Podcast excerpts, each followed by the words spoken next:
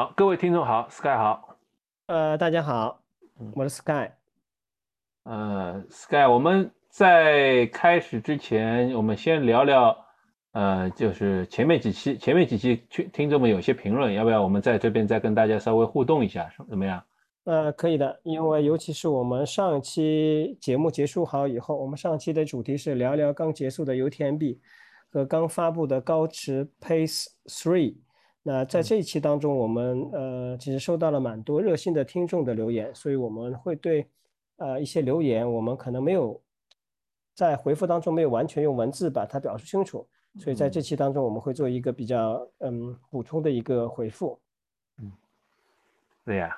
那个那么首先我们看到，首先就是我们的一个听众艾丽对吧，问了一个问题，关于赛道上的训练。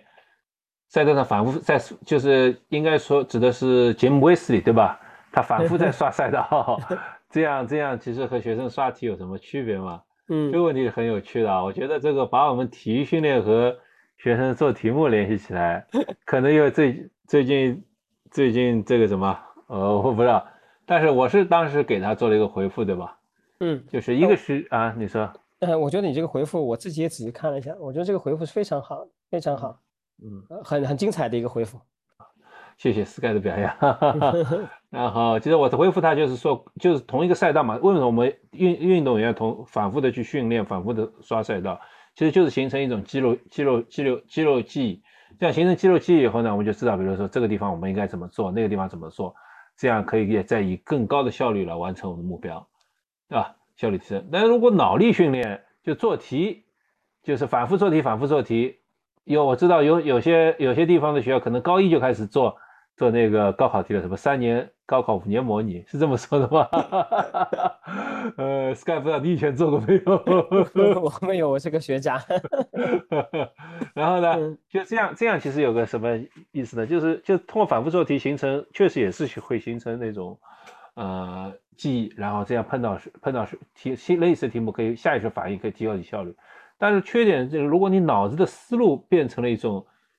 变成了一种 思维定式的话，你凡是都都是这样下意识做到，你可能往往人会不知道自己的思想已经受到了限制，也形成了一种脑力记忆，这可能反倒限制了智力的发展，对吧？这非常细致，这是我的回答。啊，这个这个地方，呃，我跟大家举两个例子。呃，第一个应该是在二零一五年，呃的前后啊，前后的时候，那所罗门官方的呢，就是在中国呢做了一个呃这个培训的活动。那在做培训的活动时，除了有教父以外，还有所罗门官方的一些一些人员，呃，然后他们参加了相参加了那个比赛，我记得应该是，哎，我忘了这个具体什么比赛。然后其实呃。呃，这些欧洲的运动员到了我们呃江浙地区的地形，他也不是非常的适应。呃，那次我记得应该是闫龙飞应该是获得了冠军。呃，所以我在这边解释一下，就是他们当然是一个都是旗鼓相当的选手啊，但是他其实呃就跟我们中国的选手啊去欧洲比赛一样，就是我们对当地的地形是不熟悉的。那欧洲选手到我们这边同样也会的这种情况。因为不熟悉的话，你可能不知道什么时候地方应该节省体力，什么地方应该去放松的去跑。呃，类似的案例还有包括呃，我记得应该是在杭州的威斯的赛道上也一样的。那个时候应该邀请了呃 Vasco 还是呃忘记了，也是国外的一些呃顶尖的选手到这个赛道上来。我记得那年你去比赛的时候是邀请了 UTMB 当年的女子冠军来的。呃，具体我忘记了，那也是一样的，就是说，冠军。当那他也是，就是说他的实力毋庸置疑了，但是因为他不熟悉江南这种赛道，你知道吧？就说他他没有办法呃发挥他自己真实实力，也可能因为时差，也有可能因为他呃只是把它当做一个活动而已，啊，这是一个第一个跟大家说的一个例子。第二个的话呢，就是就我刚刚在跟杰夫在讨论，呃，我补充一句啊，那个那个女子冠军在赛道上是被我们 Sky 同学超过的。这是他的光辉历史，这个他他自己不好意思说，我来帮他说，就是，Sky 实力是很强的。嗯，然后的话呢，在呃昨天和今天呃的威海的赛道上面，因为我也看了一些图片，呃，比方说，呃，有一张图片就是应该过山脊的路线吧，其实是非常光秃秃的，就是我我呃暴露感是非常强的。啊，我看也有人拍视频了。那像这种，我如果我没有去实地去训练过，呃，或者说没有实践实地把这个难的赛段给过一遍的话，其实对你跑的时候，第一个是安全性啊。我们先不讲究说快速通过，你的安全性是非常存疑的。所以，呃，一般的话呢，呃，我建议各位呢，如果有时间啊，比方说离你周围不太远的话，你应该到赛道上去看一下，尤其一些呃官方标注的一些比较可能海拔比较高的地方或者路比较难走的地方，事先去踩个点，这样对你整个的比赛会更加的安全的进行。呃，我们大家都强调说，哎，还是需要安全啊，安全是为首位的，好吧？这个是我对杰夫回答的一个补充。嗯。然后依然是我我们上期开启了那个吐槽模式，开启了那个比较凶猛。然后呢，其实关于上期我们提到一些那个事情，那个呃，然后艾丽也做了一个评论，就是她提到了，就是说她非常喜欢李娜和江山在媒体层面展现的丈夫和妻子之间感情，对吧？嗯。但是觉得中国，她作为一个中国女性呢，觉得就是说很多时候还是被环境束缚的。她对这次，她认为这次求婚在她看来是非常典型的。道德绑架式求婚，这个我觉得，呃，我们暂时先不说这个的话，我其实我我后来也看到一些很著名的博主，嗯，也在他们的他们的公众号，呃，在在他们的节目里讨论了这次的事件，甚至起了一个比较有争议性的题目都有的，对吧？呃，嗯，我想上次我们也说的不少了，所以我们这次也就不不具体再再评论了。那个，呃，但我想的话，就是我也我也欢迎大家在。在评论区里发表各种各种各样的看法，因为毕怎么说呢？呃，作为公众性的人物，你既然在公开场合你做了这些事情的话，那就免不了会有群众们来在讨论嘛，对吧？对吧？这个是吃瓜群众们的 熊熊熊熊八卦之火，肯定是要肯定是要交流的。那么，除非你是很隐秘的把这个事情不让大家知道，那怎么那知道了嘛？所以向世子也道一声抱歉。这个我们评论了一下，吃作为吃瓜群众也吃瓜了一番。OK，嗯，再继续，嗯，然后的话，嗯呃，我再评论一下吧，因为呃这个呃这两呃呃我看一下啊，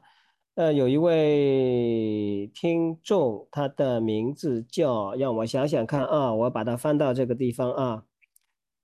嗯，就说六六六。杠六六六啊，上海的，呃，他是这样说的，他说这个不懂不要乱说，跑不下强度课就说强度课无用，拿手表数据说事，呃，为了他这段话，我其实当然，呃，你们所有的评论我都看了，但有些章节我不是特别呃清楚，所以我这期的节目我自己又自己回放了一遍，还两两遍，然后我仔细的听了一下。呃，我不知道我理解对不对啊？因为在我们上期节目的前段开始的时候啊，杰夫呢提到了一个问题，就是他呃最近一段时间他没有按没有办法完全按照他的跑步计划去进行执行啊，尤其比方说可能一些强度课他没法做下来，然后他采取了一种就是说比较随性的方法，就是呃随便自己出去跑，今天心情好状态好他就跑得快一点，如果心情一般的话他就当放松跑，那呃他反而觉得这种情况下呢，反而他自己。心理上和身体上感觉反而进步了，我不知道您是不是说的呃这段话的意思，呃，那我先表达一下我个人的一个想法，呃，第一个的话呢，就说呃呃，从跑步本身来讲，我们先讲戏先跑，那当我们本身的我跟杰夫想说跟大家沟通，就说怎么样让你可以一直去跑，当然我个人从我个人的角度来讲，我是比较推崇这种呃严肃的对待训练计划。轻松的对待比赛，这是我个人的理念。但是，呃，我举几个例子跟您分享一下。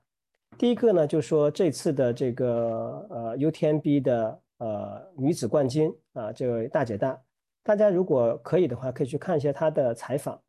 呃，在她有一期采访当中，其实说到这样一件事情，就说她，我就记者问她说：“你凭什么训练？你有没有训练计划？”啊，她回答的方式。基本上跟杰夫是一样的，就说：“哎，我今天心情好，天气特别好，我出去就多跑一跑。如果今天心情不好，我就不跑。”大家可以去查一下啊，这是一位。另外一位的话，呃，我印象非常深刻，也是我非常喜欢的一位美国籍选手，他的英文名字叫 Anton，叫 A N T O N。呃，他这几年出来比赛是非常少的。那可能在呃五年前或者十年前，他在美国的越野界啊，应该整个越野界，包括在 UTMB 上也起得非常取得了非常不俗的一个成绩。但是应该在五年前还是六年前，他的应力性骨折了以后呢，他就慢慢的呃离开了这个呃这个越野跑圈，转向了就是骑这种山地车，在山径当中啊自由的骑行。然后的话呢，转向了高山的攀岩这一项。但是他在休息了这么长时间之后，他在二零二一年的呃 Lead Valley 一百 mile 当中，他取得了呃第三名的成绩。是十七小时零七分完成的。那这个比赛的话，呃，大家可以去搜一下啊，L E A D V I L L E 一百 mile，在美国的话，应该也是一个非常出名的一个呃赛事。呃，我为什么要举这个例子？他在参赛之前，他其实没有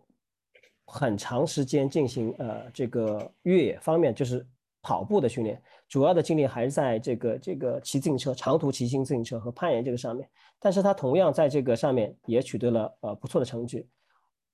同时，我也去查了一下，他也是没有啊教练给他做一个呃训练计划的。呃，这是第二个例子。第三个例子就是我跟姐夫非常喜欢的日本的一个跑者叫关家良一，大家可以去读一下他的书。他也是的，那就是他以长距离跑为主，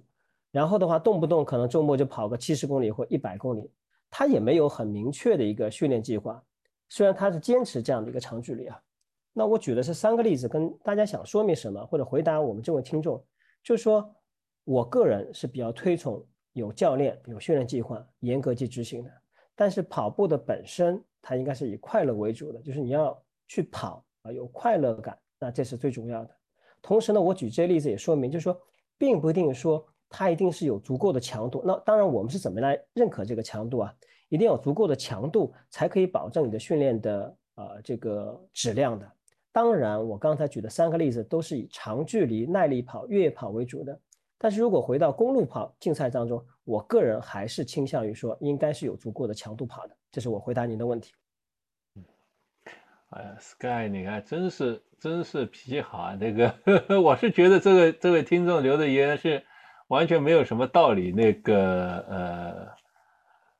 呃，呃，是这样子，认真的回复他 是这样子的，就跟各位听众讲，其实这期呃给我们大家留言的很多，呃，我等会我要再跟大家说一遍，就是我觉得我们的听众的质量水平还是非常非常高的，我个人感能给我们留言的啊，至少比我好，我也会听到一些节目我不认可的观点，我直接就是取关或者我根本就不听的，我甚至觉得我都懒得去留个言。所以你们其实要远远好于我，也非常感谢你们可以耐心的来听。呃，当然，我觉得如果你们愿意的话，以后呢可以更加详细的把一些问题留下来，那以便呢我跟杰夫呢，呃，在看到这留言的时候呢，我们会把我们当初可能没有表达清楚的或表达错误的，跟大家进行一个事后的一个分享，好吧？嗯，你这个说的是很好啦，就是说，呃，我也很跟听众们就是交流几句，就是说。呃，情绪化的发言其实没什么用处。如果你有什么问题想跟我们交流的话，不管是留言或者跟我们发邮件都是可以的。呃，我们两个人在技术上还是有一定的，还是有一定的那个呃了解的。就包括我，我不客气的说，我也是呃铁人三项认证教练的认证教练，对吧？Sky 也是在横着和也是破三的马拉松选手，我们在训练方面都是能有一些经验跟大家分享，所以我们欢迎大家等我们进行技术性探讨，但是尽量就是啊，你就留下你的问题吧，留下你的问题，我们会我们会认认真真一一个一个来回复你的。嗯，然后的话呢，我再接另外一个问题，就是一个 J A A S 的呃一位听众呃告诉我，贾俄拿过 O C C 冠军啊，所以我也回复您了。的确，在二零一八年 UTMB OCC 组冠军，所以上期做节目的时候，我就脑子里一下懵掉了。呃，就是我记得好像我们有拿过冠军，但不好意思，因为我的这个脑容量可能有限，把这个忘掉了。那顺着这个话题，其实我们在上期里面讨论到了 UTMB 的呃具体的赛事、具体的人物和具体的成绩。那有很多呃听众留言，第一个呢有两个，第一个希望我们，我个人感觉啊，就是说第一个你们呃呃认为我们应该做的更专业一些。非常谢谢您的建议。第二个呢，我们的信息应该掌握的更准确一些，不要就呃说直白点就是呃不知道不要瞎逼逼。呃，还有一个就是说，呃，这个这个呃，关于这个一些具体的人物可能搞错了，所以我在此也进行一个统一的回复。那在上期的做节目的时候，应该是我们呃周日录的这个节目，应该 UTMB 正好结束了。呃，的确，我以我看到的新闻和我查阅的一些信息，包括我看的一些直播的录像，进行了相关的一些回复。包括我当初说到啊，这个这个，哎呀，完了完了完了，那个谁退赛了，这是不对的啊，这个他的确是没有退赛。另外，我还提到了说中国选手呃不少的退赛了。那不好意思，这个我在后来的时候看了你们的留言，我也去查阅了一下，我没有办法查到退赛的信息。我的印象当中是有不少的退赛，啊，因为整个的我们这次参加 UTMB 的中国的选手，呃，应该是两百多名啊，但是我没有办法在官方的这个数据表格当中可以把这些人物完全的罗列啊罗列下来，所以非常不好意思，这个我也没有办法给你们呃更多的一个回复。另外的话呢，就是说关于这个，我们认为是常青的，就是我们中国运动员、越野运动员或运运越野运动选手，整个的职业生涯周期不是特别的长。呃，我跟杰夫都表达这个观点。那我希望大家有一个呃最初基本的要了解我们说的目的，就是我们觉得是一种惋惜。我们认为他们的他们可以在这个越野赛场上活跃更长时间。因为我们看到了欧美的选手，他们在赛场活跃的时间会更长。我们当然有理由，或者我们希望我们自己的选手去，呃呃，在赛场上时间更长。所以有一位听众啊给我们留言啊，比方说他留言的是这个叫呃严龙飞，还有一个是叫还有还有叫齐敏啊，他巅峰都超过五年了吧？的确的。那因为我对齐敏了解不是特别多，那严龙飞的确的，严龙飞呃随着中国的这个呃。呃，所罗门这个社团一直到今天还驰骋在赛场上。呃，我我们怎么样来判断是巅峰啊？就是我比较俗气一点说，我我认为的巅峰就是说他可以站上领奖台，这叫巅峰。如果他不可以站上领奖台，他完赛，但我们每个普通跑者都可以啊。虽然我比较世俗啊，但是我觉得这个是巅峰。那我当然也觉得他是一个非常优秀的跑者啊。这是我跟大家做一些我个人的呃一些解释。呃，这里我补充一句，就是说，呃，确实严龙飞和钱敏，那个呃，他们巅峰期比较长的，但是客观的说，大部分中国的越野跑选手寿命是很短的。大家可能还记不记得，比如说现在现在我们的女子姚妙和呃向福昭是当红的选手，大家记得上一代选手是谁吗？再上一代选手谁吗？再上一代选手谁吗？再或者说在。在那个我们邢姥姥和他们两个人之间，已经经历了多少代嘛？可能，可能大家都讲讲不出来一些名字了，对吧？确实只能，但是有几个选手是很强，但是并不代表，并不代表那个这个现象是不存在的。确实，这这之间的代际的替换实在太快了。呃，还有一个，我觉得呃，想跟大家讲，就是我也反思了一下，我上期做节目的时候，因为很呃很抱歉，就是我拿到的信息量是非常有限的，就是我可以搜到的渠道也是非常有限的。呃，我们国内呃，包括我跟杰夫在做做上期节目时，我们也只能对国内头牌的一些呃越野跑者啊进行信息比较了解，但是一些可能呃呃他成绩也非常好，也非常不容易的。比方说这次呃，我们那个最长公里的那个呃 UTMB 就是最长的这个 PCL PCL，其实我们呃中国也有组队参加，但是呃据说啊不是据说，应该就是杭州的一个 Ultra 的团队吧？对，Ultra 对 Ultra 算对，对 Ultra 他们是完赛了，那其余的可能因为各种各样的原因没有完赛。那我为什么要说这个？就是说，呃，坦率讲，我们国内媒体啊，无论是自媒体也好什么，就大家都会比较集中在这个头牌的，你可能对后面的一些运动员的介绍相对来说啊比较少，所以这是我们掌握信息渠道有限。我跟杰夫也不是啊，可能在场记者啊，我们可以了解更多，所以在这方面呢，跟大家说一个抱歉。那我想呢，就是如果你们知道啊，那你呃可以给我们留言，其实我会去认真的去呃做一些事后的功课的，我会搜索一下这个运动员。啊，这个跑者他之前做什么的？他历史取得的成绩，他是在哪一个？他是一个高光的时刻的啊！谢谢各位啊，在此啊。李啊，既然说的说，我觉得这一期我们的留言说的差不多了，我朝我朝前面顺便再推两期吧，怎么样？OK，呃呃，我我们在就是在那个采访上一期采访采访全马二三零小英的那一期里面留言的留言的那个呃朋友们不太多，但是也稍微我们聊了聊跑步训练和跑步功率的一些事情。嗯，就是 Carter Carter Wong 他说到了一些那个跑步训练事情，包括功率训练啊，包括他们那个像，但是这个事情我觉得呃我们可能可以考虑专门开一期来讲。就是关于心率训练、配速训练什么的，反正我们以前多少涉及过，这个我觉得就我就这里就不重复了。然后再再上一期是关于一些装备聊装备那个，哇，这期这期这个互动就互动就多了。哈哈。呃，我简单说，首先首先也是我们的呃忠实的听众艾丽亚留言，就是建议我们是不是培培养一批新的训练品迈入三三零，对吧？Sky 回复了，呃，不好意思啊，就是我我跟杰夫在这方面，呃，呃，坦率讲，我们还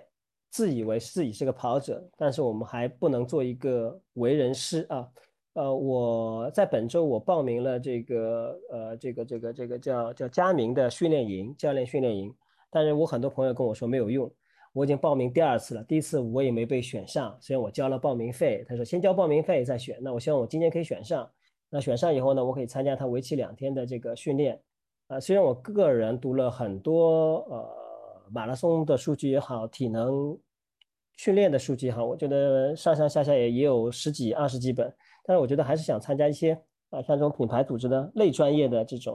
呃这种培训，也让我自己可以把我整个知道的体系更加专业。但是你说如果啊呃说去为人师，说教别人怎么跑到三三零。坦率的讲，我个人没有这个能力，我只能给你建议，但是我做不了这个教练。谢谢您。嗯，我努力一下，看看能不能把我自己练到三三零哈。我这我特地这两天，这两天我前两天其实朋友圈开玩笑说我最近破了自己 PB，但后来看了一下，我真正的 PB，这就是像五 K、十 K 的 PB，大概上都是在二一三年的时候。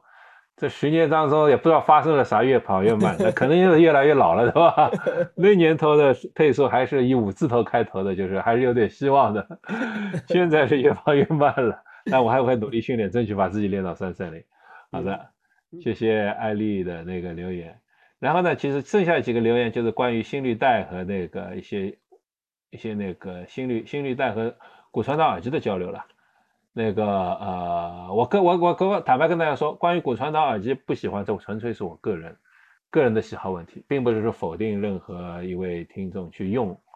骨传导耳机。我是觉得很丑，而且觉得不实用，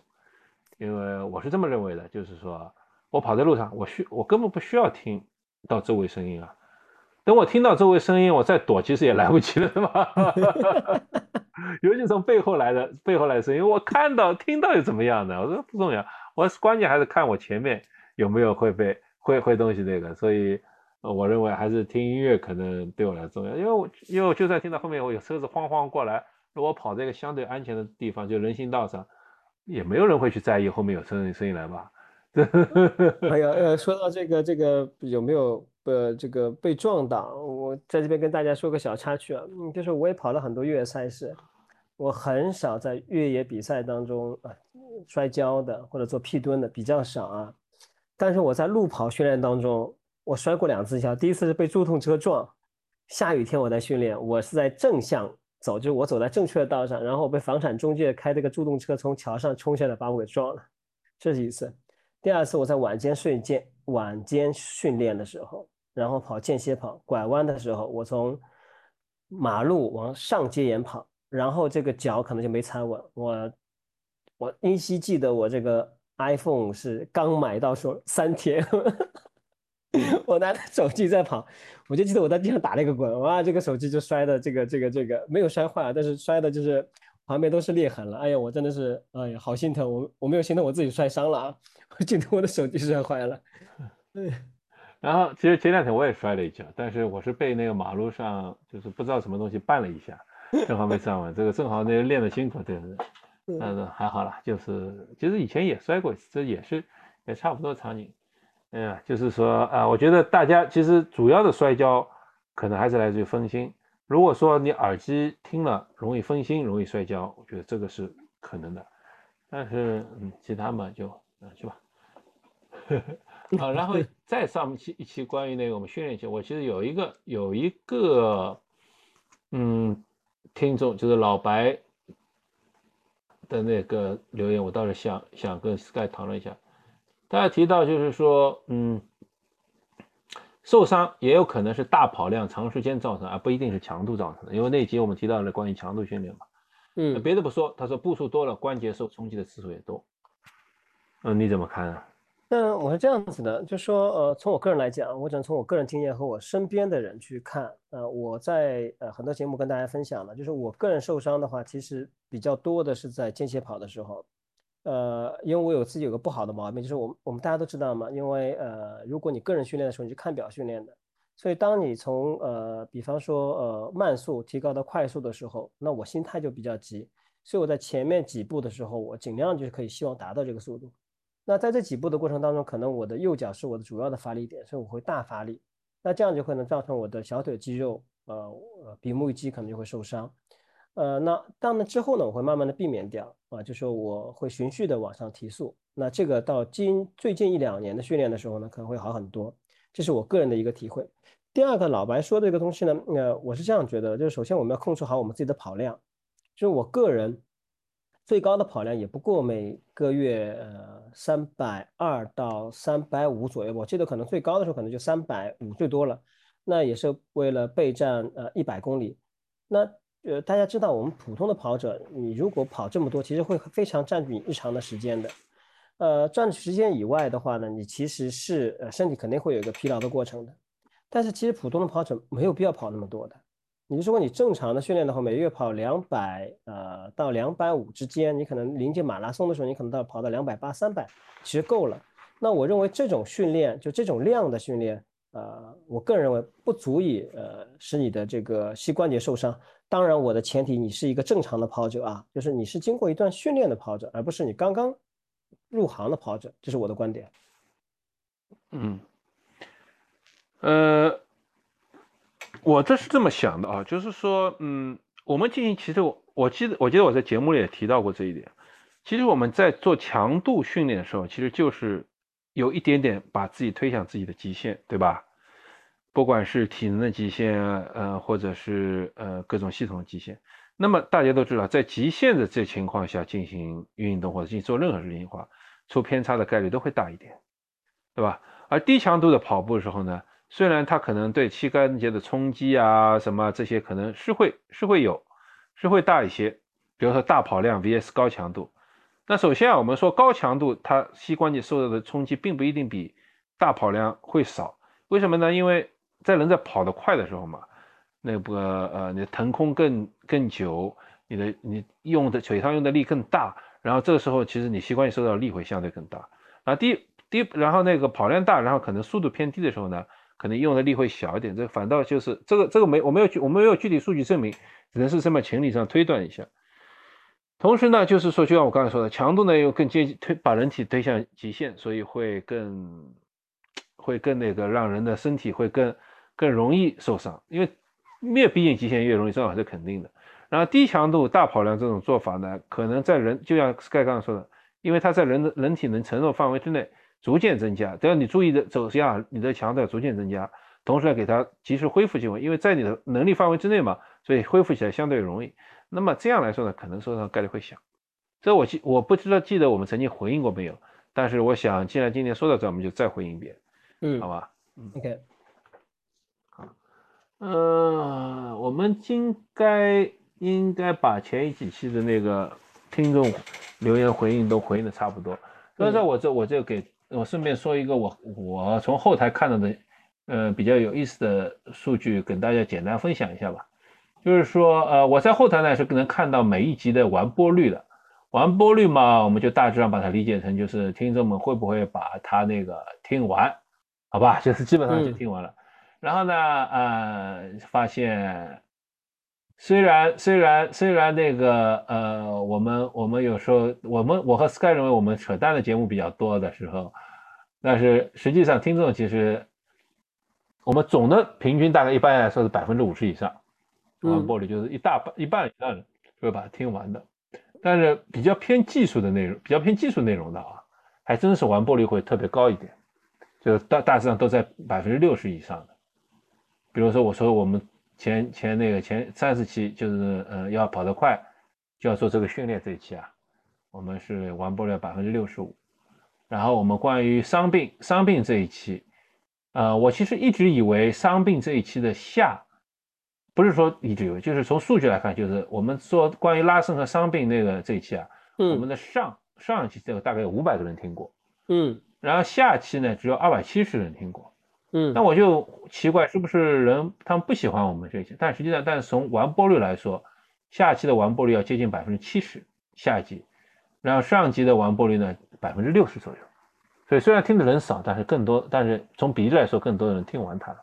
那说明他们还是喜欢这些。呃，对，从数据上来讲的话，就是说，如果按照你说，就是关于技术类的，呃，虽然它的播放量会比较少，呃，但是它整个的完播性会完播率会比较高。也就是说，当他听这种嗯节目的时候，他是呃抱着目的性来的，嗯啊，这是一种，包括这种伤病的。那可能我们聊一些吐槽的，或者是八卦的类的，就大家觉得好玩，我就听听啊。听到这个觉得没啥意思，你说啥玩意啊，直接就关掉了，所以它完播率就下来了。那 如如果根据这一点的话，我觉得接福以后我们可以分成呃，就说呃我们在技术方面的跑步技术方面的装备方面的，可以跟大家再做一些。同时的话，我觉得我们可以呃关心一下伤病这一方面的。我们可以找一些呃我们熟悉的一些达人跟大家来分享一下，就是大家其实没练多久呢就伤了，伤了呢，有的人呢他觉得可能工作繁忙，他也不去医院看，东打听西打听，看能不能治好。很多人都会都会害怕那个呃看看去医院嘛，对吧？嗯，然后我们我们聊装备的里面呢，我其实也蛮有意思的，比如说虽然像 Lululemon 啊这些那个听的人很多，然后大家熟悉的有五百人，但是完播率很低。我也不知道为什么完播率会特别低，但是像 Montbell，Montbell，我觉得其实呃，因为大部分人不熟悉这个牌子嘛，对吧？嗯，那个听的人不多，但反倒完播率会很高，所以大家也很有意思。我们哪天我我我我我们再再再再再和 Sky 再仔细聊聊商量商量，然后我们再再来再来那个呃给大家分享这些数据。这也是这也是我最近刚回刚发现的一个数据，所以跟大家简单聊聊，就是所以我所以我觉得我们的观听众可能还是比较倾向于，呃，听一些关于装备的，然后关于关于技术嘛，多少有一些了解，那也也希望有些了解的，好像似乎我我觉得对听众们的画像，并不是太初学者哈，就是可能都是会跑一些步，但是可能也不见得就是很跑，呃，这可能就是。并不一定倾向于是新入门的选手会来听我们节目。呃，从上期节目的回复当中就可以看得出来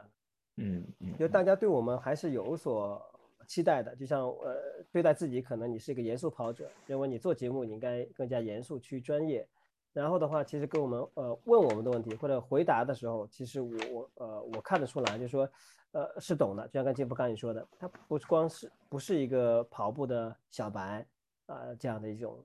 情况。对对，所以呢，就是技术专题我们是可以回复的，我们的也是可以讲。但是从我们角度来说呢，嗯，技术东西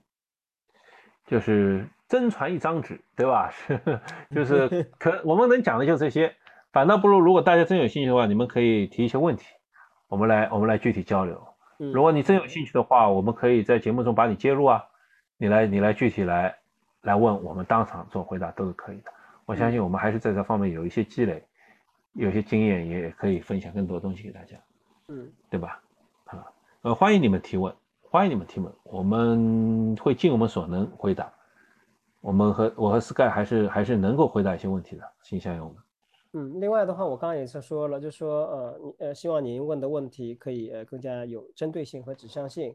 呃，如果你不开心，当然你吐槽也 OK，我也接受，因为既然我们办了这样的一个节目，那我就我们理所应当去接受所有的呃。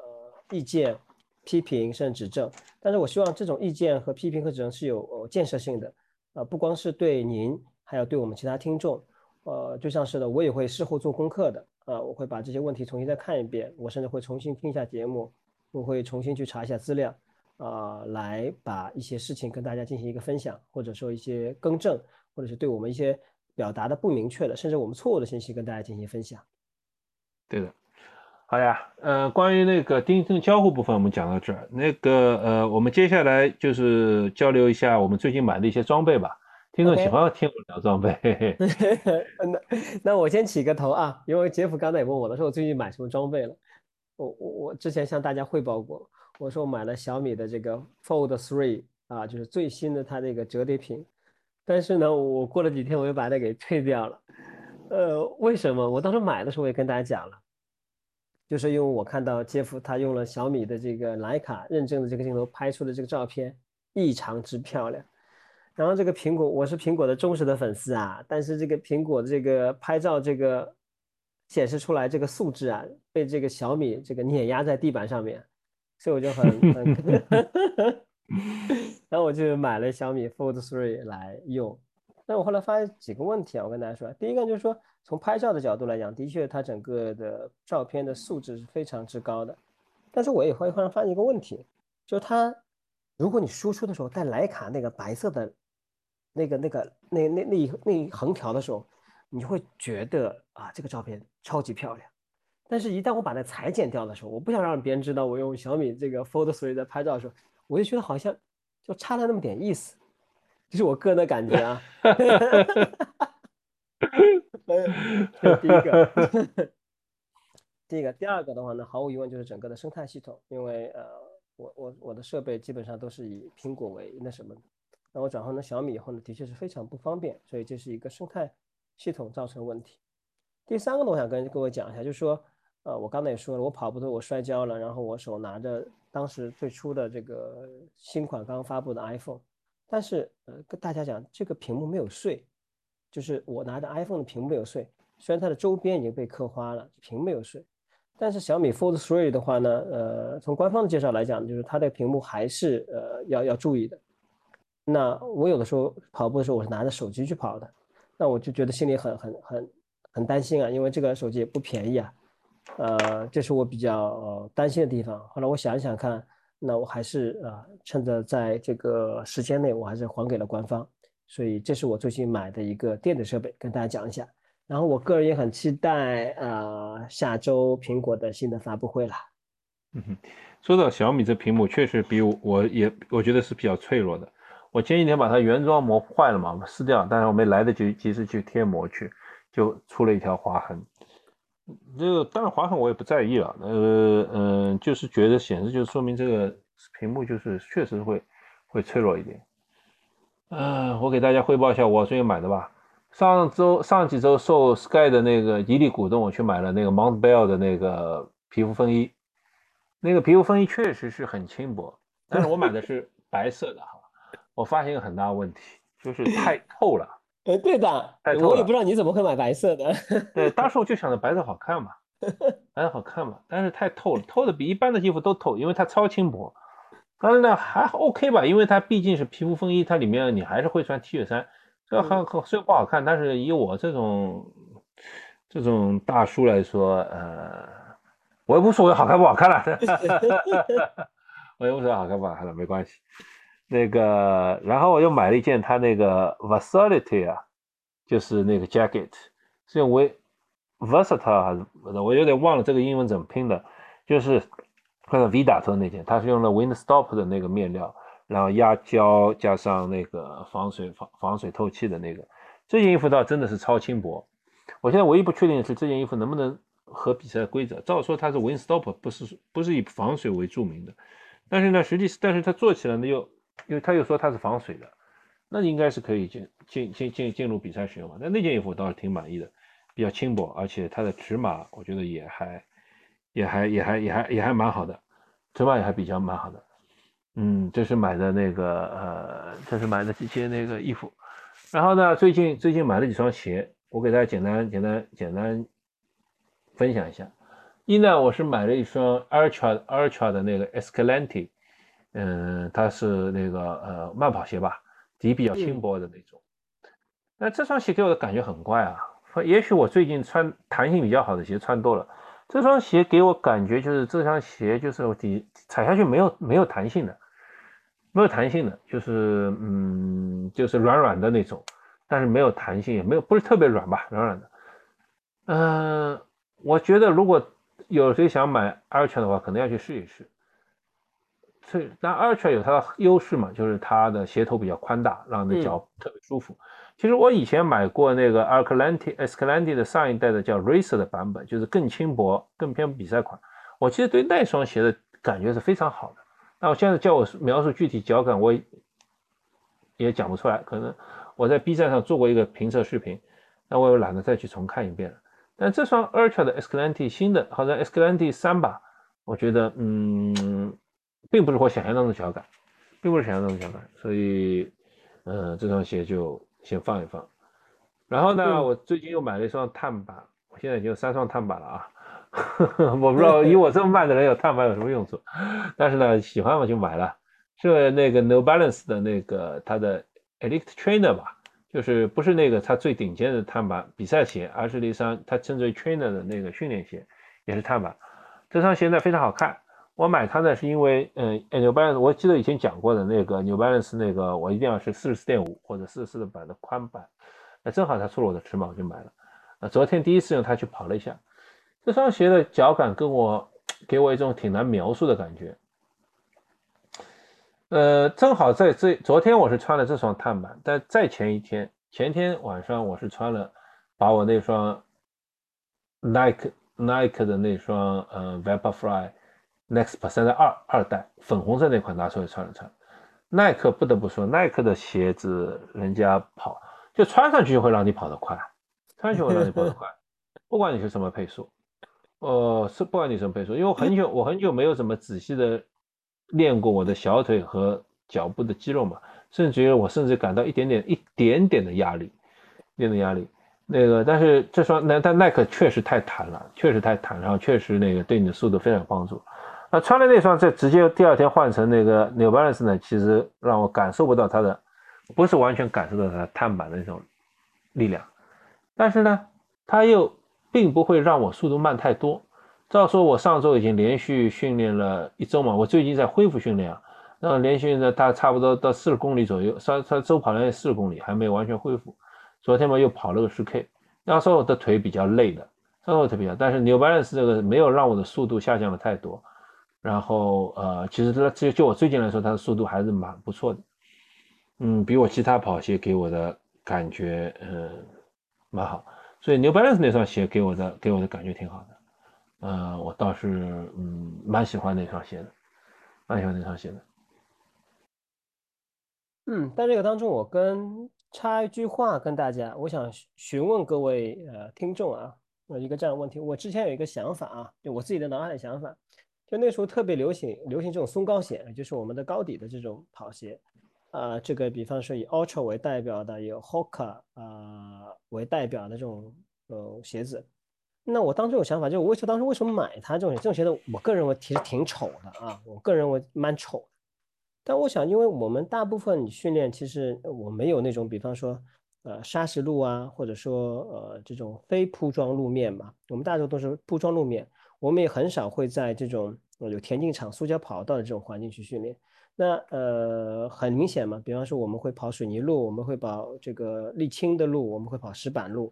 那其实的确会对呃膝盖会有冲击嘛。那我们怎么样去呃降低这个膝盖的冲击？两种，第一个是一个呃这个你的一个好的习惯的跑姿，加上核心力量。第二个就是我认为是鞋子嘛。那那时候我就在想，如果穿上松糕鞋或者厚底的鞋。是不是就把这个塑胶的跑道搬到我的脚底下上面来了？所以我的问题想跟大家探讨一下，是不是穿厚底的跑鞋会降低你在这种铺装路面上啊路面对你的这个冲击力？我个人认为应该多多少少会。所以那个时候我就尝试了，去买了呃这个 Hoka 的鞋子跟 Ultra 的鞋子。进行日常的长，尤其在长距离的时候，啊，进行这个训练，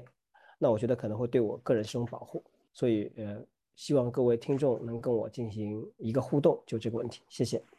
然后呢，其实你刚才说到这个事情啊，其实我就想起了我前一段时间跟另一个朋友讨，很久以前就讨讨论事情，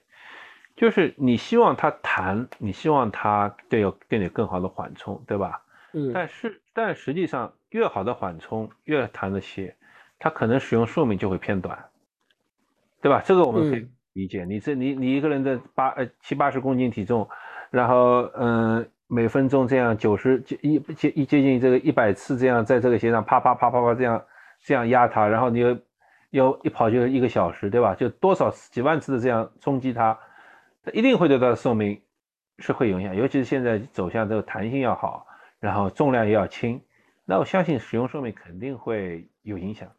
然后呢，又我又看到很多选手动不动说这个鞋能跑八百，这个鞋能跑一千。我并不是说你不可以去这样跑，但是如果你是不是，如果你以以那个以那个缓冲，或者你追求的是这种缓冲的弹性的话，那是不是在这个寿命上要稍微考虑一下这个鞋？嗯，这个这个结果我倒真的有一个问题。呃，这个问题的话，其实也这样子，就是说，其实我们大家知道，就是说，呃，国内的新锐的跑步品牌。比方说特步，比方说我之前介绍过的这个这个，哎呀，忘了，忘了忘了，一下子压压卡门卡门了啊！特步为首的这些啊，鸿星尔克，呃，它的鞋底真的是很奇怪，呃，就说国产的外呃大底的橡胶，它的耐磨性真的是非常的好，然后它中底的材料，我上次也也我一下记不起来。就是的确是有人穿了这双鞋跑了七八百公里，甚至我我还看到有人说跑了一千两百公里，可能更有甚者说了跑了一千五百公里。呃，我们，哎呀，我我这下我一下语塞了，我不知道怎么去形容啊。就是说，的确它的耐磨性是非常好，但是也没有说，嗯，怎么说？是刚杰夫你刚刚谈到的，说它的整个的疲劳度会对它的这个鞋底的这个缓震的这个寿命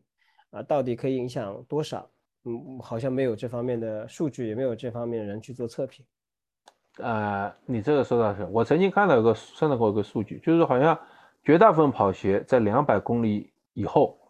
就这不是一个这不是一个科学数据啊，这是个经验数据。是采访我们那个肯尼亚那个长跑选手，那某个选手其实问到他们多少时间换鞋，啊，某一个选手是还是个很有名的选手，他说的好像他说他认为大概两百公里以后，一双鞋的那个百分之八十的这种。缓冲性能就消失了，所以这个时候他就他就去换了，呃，这个这是我看到一个数据，但是我想我想的是，呃，嗯，就是似乎大家发现嘛，我们网上现在有特别多的跑鞋评啊评评跑鞋的博主，他们都很牛的，一双鞋拿出来跑个三十公里五十公里，甚至我觉得他们可能都跑不到三十公里五十公里，因为我有时候听到一些博主，他们一个季度能收到十几双鞋。或者一个月就能收到十几次，尤其跑鞋发布期啊，那个可能这十几双鞋都不止。那有时候他们还凭着自己喜好再买一双，可能他们在他们手里的鞋都有二十双、二十双、三十双这样多。然后他们品牌给你鞋嘛，你肯定要在及时出出出出视频的嘛。所以我很怀疑这些鞋他们能跑多少公里。但是呢，他们都很都很牛的，他们动不动就是啊这个鞋怎么怎么好，怎么怎么弹，然后怎么怎么样。适合多少配速的选手？适合多少配速？适合多少配速？我是不太懂了。这个有时候人家也会问我，哎，你穿这双鞋，你是你觉得适合多少配速选手？我说我只能认为适合我这个配速的选手，因为我其他配速，你要问我三分钟跑跑啊，我我跑不到三分钟。你要跑四分钟，我跑不到，五分钟我跑不到。你问我有什么用呢？我也不可能用它跑，而且而且我觉得这个这个跑鞋这个是评测这个事情，我不穿它跑个五十一百的话，我怎么评测它？跑十公里、五公里，甚至就像昨天那双 New Balance 这双鞋啊，我第一次刚穿上去的时候，我觉得这个鞋就是围着我的腿的那个就鞋鞋口啊，嗯，这个有点紧，稍微有点点磨到，但是我不确定，因为只跑了十公里，其实我不确定，我这如果如果要真要确定它是不是能磨的话，可能要跑个十五到二十公里以上才能才能判断，判断这个鞋要磨合的，对吧？你鞋任何鞋你不是穿上脚都能都能知道。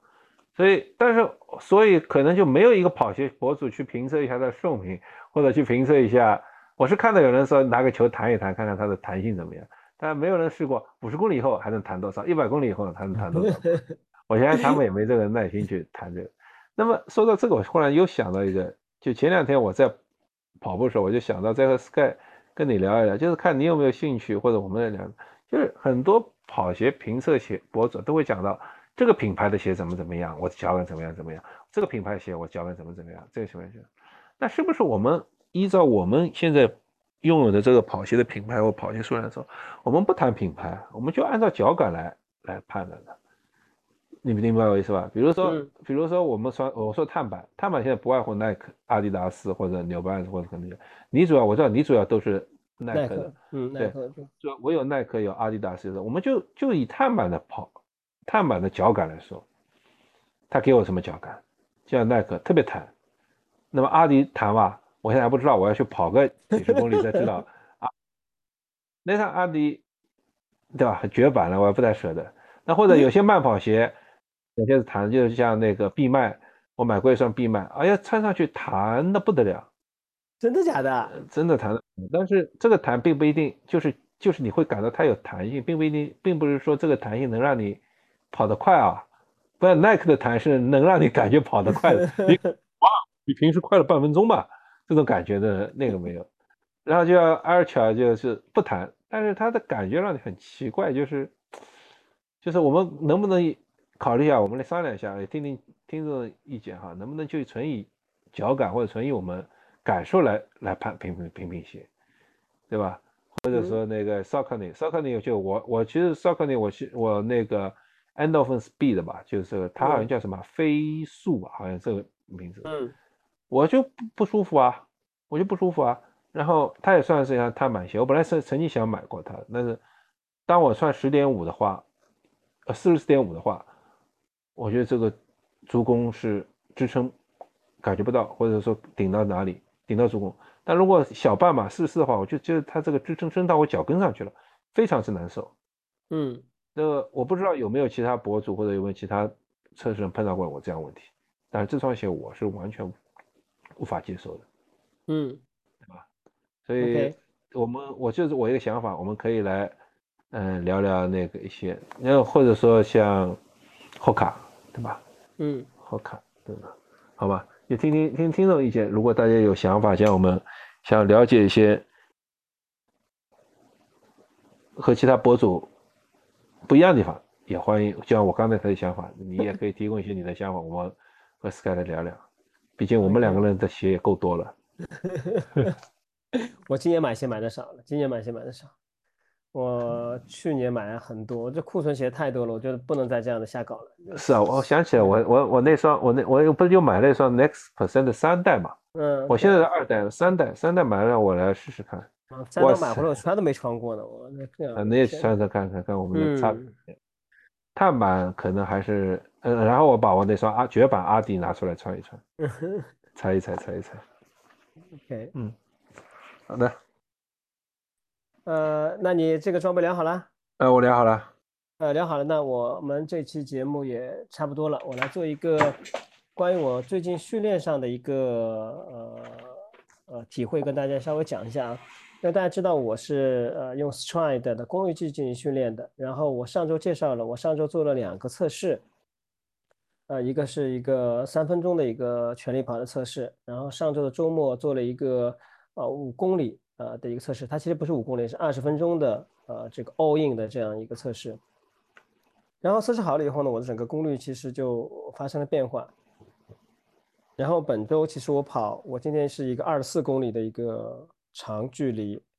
然后这个长距离其实很有意思，它是主要分成四大块啊、第一大块呢就是它一个热身的状态，呃，最后一块呢是一个冷身的状态。那中间的话呢，它分成两个呃两个区间，就是呃第二个区间，呃，基本上我的配速应该是在五分左右的配速。然后第三个呃配速的话呢，基本上要到四五零到四四五的这样配速。就我跟大家分享一下，就是原来我做 LSD 的时候，就是我自己看书训练的时候，我是其实是把 LSD 做成一个呃在一段时间内或整个时间内都是比较均衡的。比方说，我今天跑 SD，我的配速就是五分的配速。但是我跟着这个 Stride 的这个官方的这个训练计划的时候，它会有一个变速的，也就是说，它在呃你第一个 LSD 的时候，可能是一个小时，它要求你是五分的配速；在第二个的话，基本上在二十五分钟还是三十分钟左右，它会比你之前的一个配速要高一些。那它是根据我的功率功率来的。那这个我可分享给大家，就原来我们可能做 SSD，呃，从我个人来讲啊，我它可能是一个正常的一个配速，匀速的。但这个是有调整的啊，这是一个变化。第二个的话，就是说呃，它会有呃 recovery run，就是你的恢复跑。它每到恢复跑，呃，一般上的恢复跑的话，基本上在我的恢复跑基本上在四十分钟到五十分钟左右。那基本上我看我当时的配速基本上在六分左右的一个配速。然后的话呢，我的心率可能呃也是属于这种呃恢复跑的心率。但是往往在这个恢复跑的最后的呃快结束的时候，啊，它会有三到五个左右的十秒钟的一个让你冲刺跑。啊，就是时间非常短，就是十秒钟一次，然后休息一下，再十秒钟一次休息一下，这是它夹杂在这个整个的这个当天的训话当中、训练当中的。我后来想想，可能是它希望是呃呃刺激到你的这个肌肉，多非常短时间的刺激到你肌肉，让肌肉保持一种呃，就把它给唤醒。因为一般是恢复跑以后，基本上第二天，呃，你就要进行一个高强度的跑步了。所以这是我最近训练当中，我看训练计划的一些呃不一样的地方，跟各位进行一个分享。嗯，好呀。嗯，好了，那我们本期节目也差不多到这边结束了。然后上周的时候，我们的订阅人数呢还没有到五百，那非常感谢各位啊。我们呃此时此刻我看了一下，我们的订阅人数是五百十二名，啊，非常感谢各位的订阅，也非常感谢各位听众。啊，我们非常珍惜你们的呃播放啊，能耐心的听我们这些絮絮叨叨的，也同时感谢那些呃呃给我们留言的，我们已经一再表示了，你的每一个留言我都会啊认真看，杰夫也会非常认真的看，我们会在呃做好几期节目以后，我们定期的会回复，我们当期节目的时候我们也会做一些回复，所以非常感谢各位，谢谢大家。嗯，谢谢大家。然后那个呃，不知道我们觉得今年年底之前，我们不知道我们的播放量有没有机会破一万啊？那个 我们现在是八千四百多个，还有一千多个留言，平均每期两百多个留言的话，好像哎还是有机会的哈。呃差不多的好。其实其实这是一种责任啊，其实一种责任啊，就是我们当时做的节目的时候，我们觉得呃，从我个人的讲法啊，跟大家再讲一遍，就是我觉得这是一个。如果我们说的有意的话，那这个其实是一个非常、非常呃积积积德的一件事，积德行善的一件事。我个人认为啊，当然我也希望说，它可能到了一定的订阅人数，我们有一定的播放量，呃，我们也不能光为爱发电。我想，哎，它是不是可以从某种角度可以实现一些商业上的价值？这是我个人的想法，所以我也很坦白的跟各位讲我心中的想法。那也请各位动动小手指，可以分享到你的朋友圈，或者分享到你的跑步群。哪怕你们过来订阅一下，吐个槽也可以。OK，好的，好的，好的。嗯，好吧，我就不多补充什么了。那么我们今天就这样，谢谢。对，谢谢大家。嗯，再见。